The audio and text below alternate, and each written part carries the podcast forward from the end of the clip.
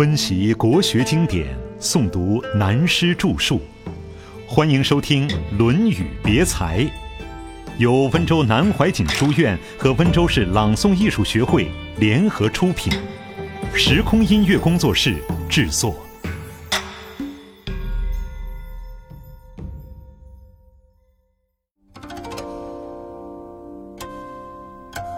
正反相依。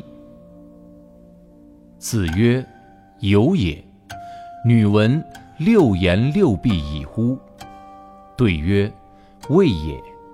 居无欲辱，好仁不好学，其必也愚；好智不好学，其必也当；好信不好学，其必也贼；好直不好学，其必也狡。”好勇不好学，其必也乱；好刚不好学，其必也狂。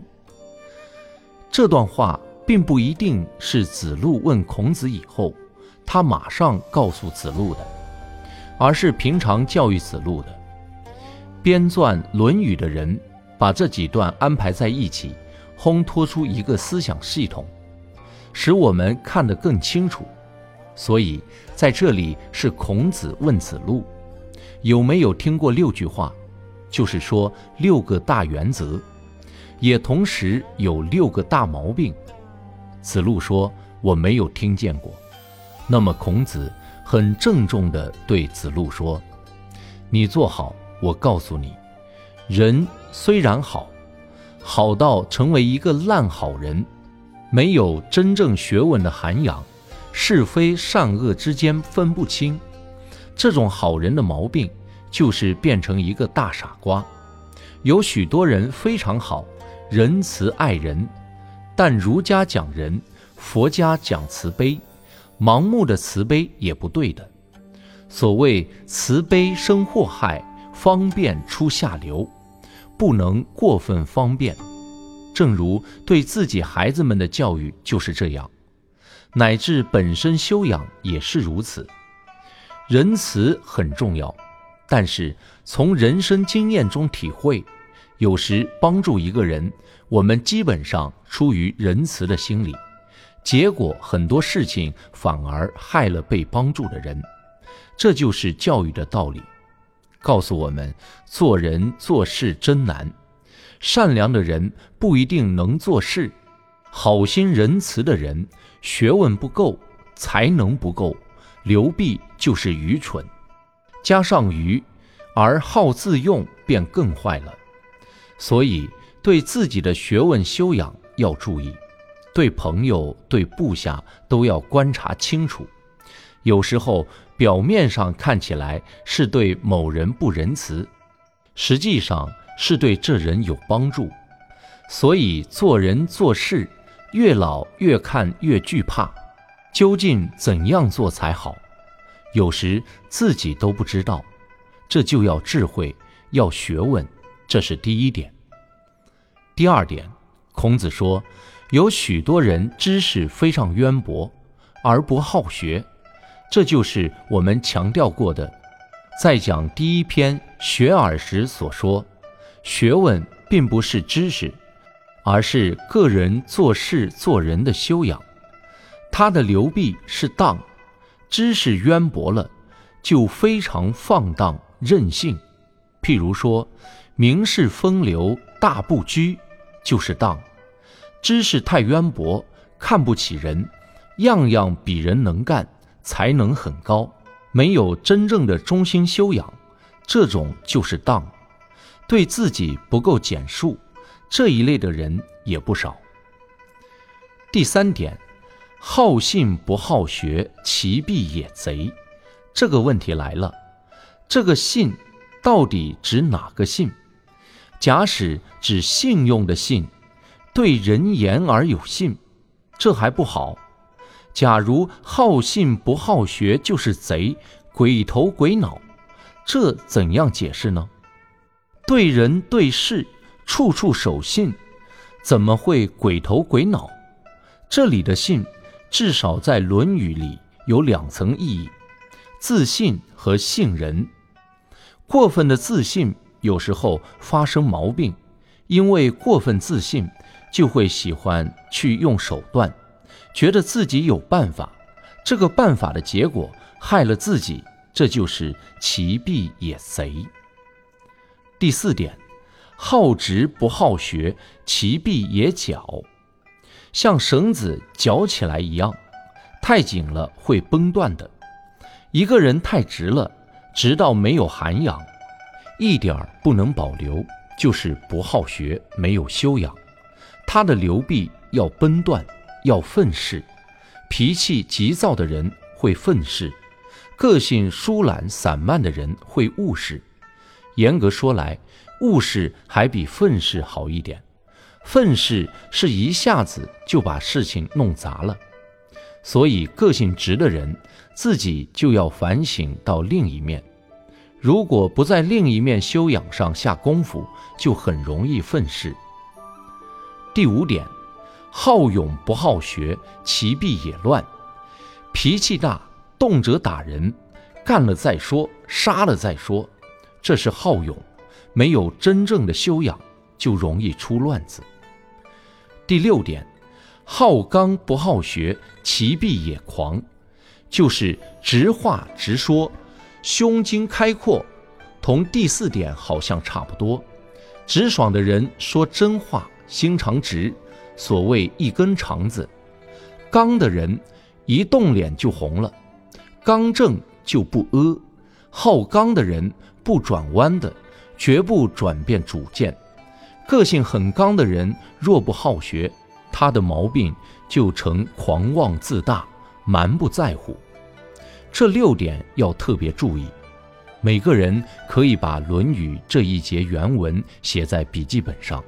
或写在案头，随时用来反省自己，作为一面镜子。这六点也就是人的个性分类。有这样六种个性的人，这六种个性都不是坏事，但没有真正内涵的修养，就都会变成坏事。每个人的个性长处不同，或仁，或智，或信，或直，或勇，或刚。但不管哪种个性，孔子告诉我们，主要的自己要有内涵，有真正的修养，学问的道理就在这个地方。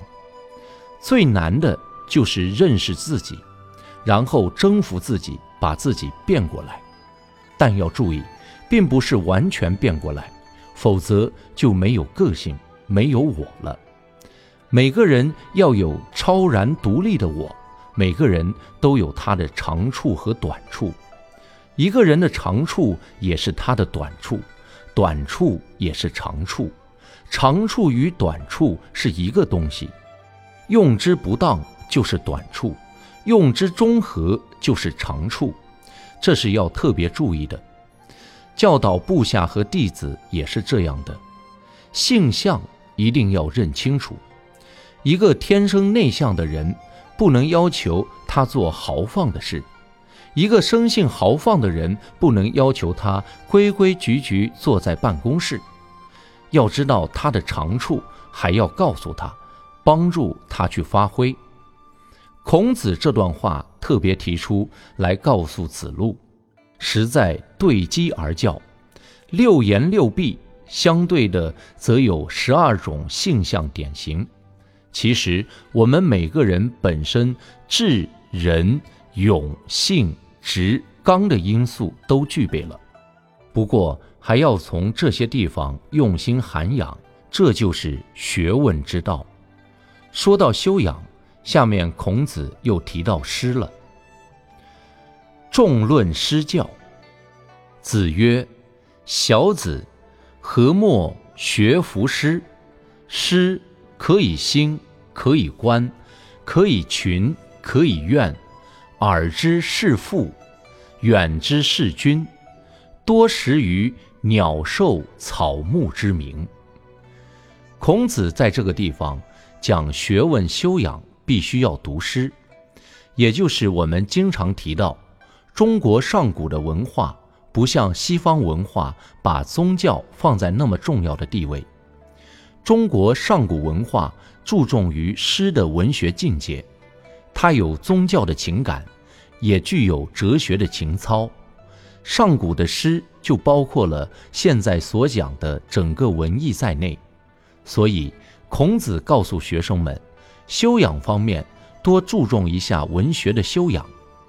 我们翻开历史，中国古代的文臣武将，每人文学境界都有基本修养。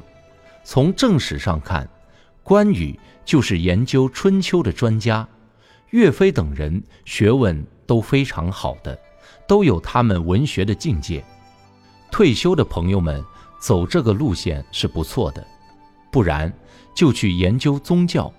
最怕是退休闲居的人，自己内心没有一点中心修养，除了工作以外就没有人生，很可怜。所以学一种艺术也可以，自己要有自己精神方面的天地，这是很重要的。所以孔子说：“你们年轻人何不学诗？诗可以兴，兴就是排遣情感。人的情感有时候很痛苦，人生有许多烦恼，对父母、妻儿、朋友都无法说的。如果自己有文学或艺术境界，再不然就写写毛笔字，乱画一阵，也把怨气化去了。”绘画也好，诗词更好，所以诗可以兴。这个兴是性质，就是一切感情的发挥。可以观，在诗的当中可以得到很多道理，得到很多启发。对自己的诗也可以看出自己思想的路线与情绪。看一个人的作品，大致上就可以断定作者的个性。说写字吧，过去就有名为新画，同样的毛笔，一万人写同样的字帖，可是，一万人写出来的都不同。所以中国人看毛笔字，可以知道写字人的个性、寿命的长短、前途的祸福。现在发现钢笔字、铅笔字一样可以看出人的个性，观就是这个道理。从作品中可以了解人，可以群，也可以合群，自己调整心境。朋友之间、社会之间，可以敬业乐群而不孤立。所谓以文会友，可以怨，这很明显的，有了文学的修养，可以发牢骚了。有时心里的苦闷没有办法发出来。压制在里面，慢慢变成病。脾气大的人，情绪不好的人，心里很多痛苦压制下去，往往得肝病、精神病。所以需要修养。可是修养并不是压制，是自己疏导，不能疏导也不行。人的牢骚往哪里发？会作诗就可以发牢骚了。有文学艺术修养。在文学艺术境界上，可以把牢骚发泄掉。耳之视父，近一点可以孝顺父母。怎样孝顺？有艺术修养，侍奉父母，则有乐观态度。远之视君，远大一点，可以对国家社会有贡献。最后一句话，因为喜欢在文学方面多研究，喜欢诗词。就多识于鸟兽草木之名，知识渊博了，等于学了现在的博物这一科，什么都知道了。我们要知道，孔子的时代工具书是绝对没有的，就靠一些诗才知道。工具书从唐宋以后才有编辑，词源、词海是民国时代。根据《渊见类涵》《配文韵府》这些类书编的，而这类书都是后世才有。例如汉代左思作《三都赋》，花了十年的时间，并非是文章难做，而是当时没有类书。所谓虫鱼鸟兽人物等等，资料难以收集，何况远在春秋时代。孔子当时所以特别提倡学诗，也是为了获得各种各样的知识。这是孔子教学生们一定要学诗的道理。面壁而立的悲叹。子谓伯鱼曰：“汝为周南少南已乎？人而不为周南少南，其由正墙面而立也与？”周南少南是《诗经》中的国风的两篇诗。孔子告诉他的儿子伯鱼说：“你有没有研究过这两篇诗？”为什么要研究？就是上面说的一些大道理。诗有这样多好处。